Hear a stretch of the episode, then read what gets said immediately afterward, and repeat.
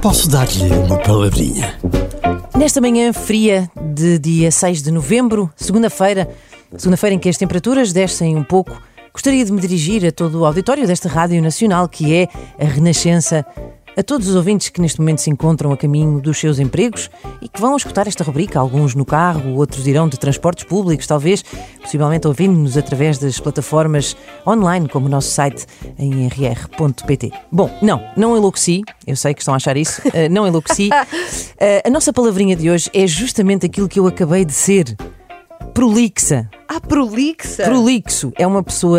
Prolixa é uma pessoa que usa demasiadas palavras, chegando mesmo a ser Maçador. extremamente enfadonho, exatamente, maçador. É uma pessoa difusa, assim, confusa, que mete muita, muito discurso, muito, muito palavrosa. A palavra vem do latim, já eu inventei esta origem e prefiro acreditar nela. Acho que se chama prolixo.